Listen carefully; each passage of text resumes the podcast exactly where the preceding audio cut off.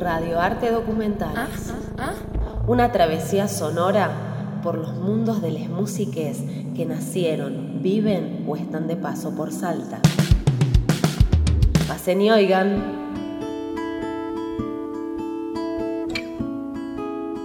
Hola, ¿qué tal? Soy Andrea Rico.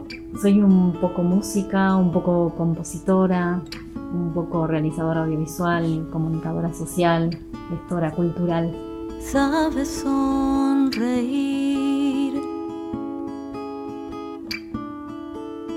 aunque a veces se pierda. Creo que mi puerta de entrada al mundo del arte comenzó desde muy pequeña, que mm, estudié danzas clásicas varios años ese camino me llevó a conectarme con mi cuerpo, con el movimiento, con lo expresivo y a adquirir una cierta sensibilidad también hacia la música, que mm, era como el factor que desencadenaba o generaba todo lo demás. Y ese camino fue bastante creativo porque no solamente tenía la, la parte académica, sino que en casa, con mis amigas del barrio, con mi hermana, también hacíamos obras, veníamos entradas a nuestros familiares que pobres tenían que, asistir a nuestros eventos, pero fue así un camino como muy lúdico y me parece que desde ese lugar es que me interesan otras ramas también, ¿no? Y desde ese lugar descubro la música, descubro el cine, descubro la fotografía.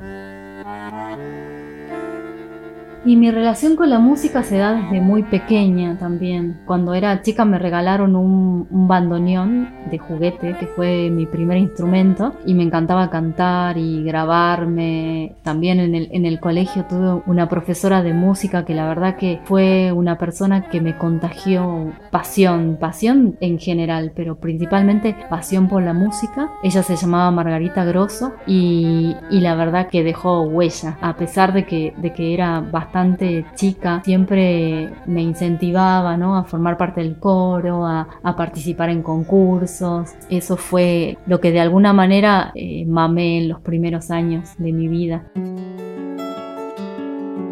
Y formalmente recién cuando terminé la secundaria, que me acuerdo que encontré en mi casa una, una guitarra que había sido de mi tía, muy onda 70, por las pinturas que tenía en la caja, y le compré cuerdas, la refaccioné un poco y me inscribí en la escuela de música. Ahí solamente pude hacer un taller porque en ese momento también había empezado la facultad, pero también con grandes docentes que también me, mostraron esto de, vivir de la música, de vivir de lo que uno, de lo que uno quiere. Eleonora Echazú, Pachula Botelli, Gustavo Cantor, la verdad que fueron fundamentales en este camino. Y ahí fue que, que conocí a Santiago, que es mi compañero de dúo, y con él empezamos en esos años a, a cantar. Nuestra historia sí es historia frente a las frivolidades de esas caras maquilladas que de estar tan estresadas ya no pueden caminar. Y no existe realidad fuera de su comodidad. ¿Cuánto vale su minuto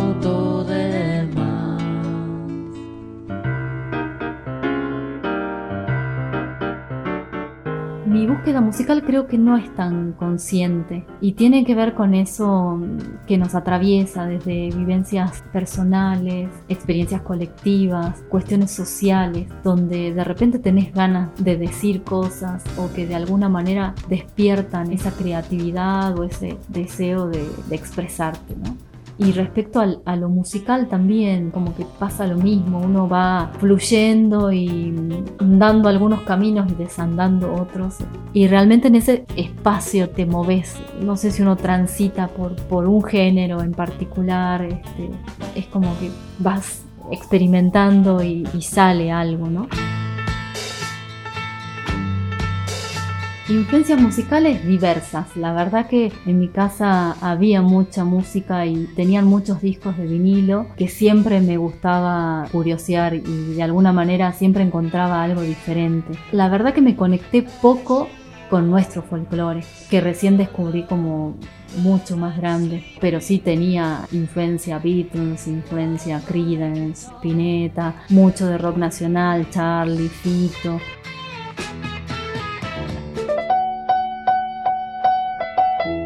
Y en la secundaria, bueno, descubrí lo que era la trova cubana, que también me mostró un panorama mucho más apegado a lo que es la canción. Cuando cambia el rojo color del cielo por el blanco color de palo en alguna forma es como el género que terminé cultivando mucho tiempo, pero obviamente que soy ese cruce de, de músicas que escuchaba durante toda mi vida, ¿no?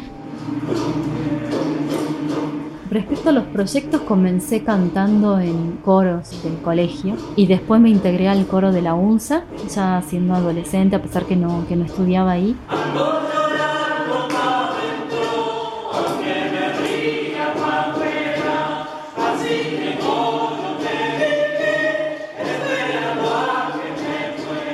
Esa experiencia del coro de la UNSA fue muy significativa, no solamente porque aprendí a cantar, a, hacer voces, a hacer armonía, a escuchar a otra gente cantando otras cosas, sino porque también me conectó de alguna manera con un repertorio latinoamericano excelente y fue una experiencia que disfruté mucho y ahí la verdad que conocí gente muy muy valiosa que me abrió la cabeza.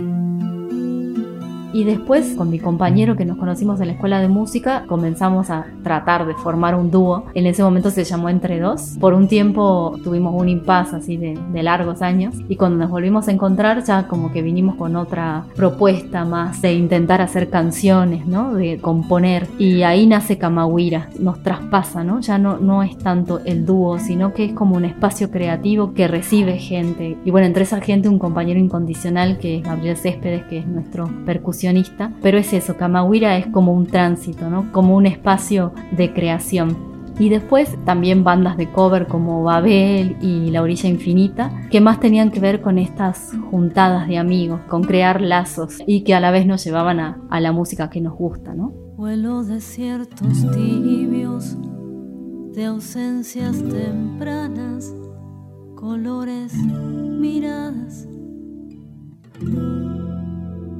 veces mi memoria se vuelve historia y mi piel se cansa.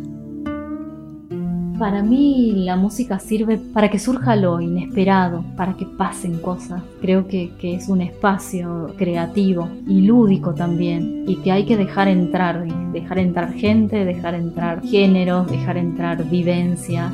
Entonces genera lazos también. ¿no? Y ahí en esa, en esa comunión es que, que surge la música. Es difícil pensar en un disco que te marcó, pero curiosamente eh, pensando en esto de, de, cuál fue el disco, te voy a nombrar un libro que me marcó, porque tiene mucha musicalidad, digamos, tiene muchos sonidos, tiene muchos espacios muy nuestros. Y eso me remite no solamente porque el libro explícitamente nombra a algunos cantantes, artistas argentinos y extranjeros, sino porque tiene como mucha musicalidad. El libro se llama La cáscara de la nuez de Roberto Acebo, un escritor salteño, una novela que realmente me marcó en la manera de, ver las cosas y de decir. Entonces creo que podría un poco equipararse a lo que podría ser un disco. ¿no? Una frase que se me viene a la mente de una canción es una frase de la canción de Silvio Rodríguez, El Necio, que dice así, yo no sé lo que es el destino, caminando fui lo que fui. Yo no sé lo que es el destino, caminando fui lo que fui. Haya Dios que será divino yo me muero como viví. Yo me muero como viví. Yo me muero como viví. Creo que es eso, creo que es andar, desandar, que es la manera en, la que vivo, no soy mucho de, de, proyectar. Creo que sí, que la vida, que las personas, que los afectos y todo lo nuevo que puedas descubrir y que seguimos descubriendo se hace andando. Y ahí está lo rico, no en, en un norte poderoso al que tengamos que ir como borregos, digamos, ¿no? Me parece que, que sí, que en el transcurrir está lo mejor. Yo no sé lo que